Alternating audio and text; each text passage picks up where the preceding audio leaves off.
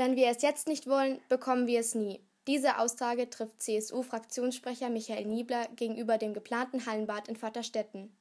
Dieser Beschluss tritt auch aus der Sondersitzung des Gemeinderates zum Neubau eines Schulzentrums hervor.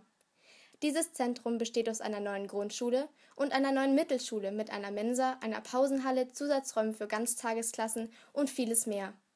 Ebenfalls mit einbezogen wird das Hallenbad, welches sowohl ein 25 Meter Wettkampfbecken als auch ein Kurs- und Lehrbecken enthält. Die im Umkreis liegenden Gemeinden, welche sich aus Markt Schwaben, Zorneding und Poing zusammensetzen, sind noch gespaltener Meinung über das Bauvorhaben in Vaterstetten.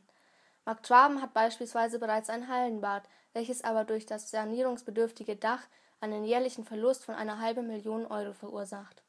Die Sanierung würde die Gemeinde mindestens 80.000 Euro kosten. Max Schwabens Bürgermeister Georg Hohmann würde das Projekt unterstützen, wenn dieses der Gemeinde weniger Kosten verursachen würde als ihr jetziges.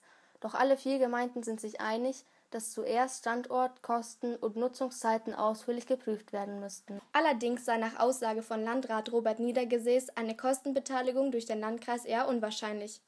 Insgesamt würde der Neubau beider Schulen 24 Millionen Euro sowie das Schwimmbad 7,5 Millionen Euro kosten.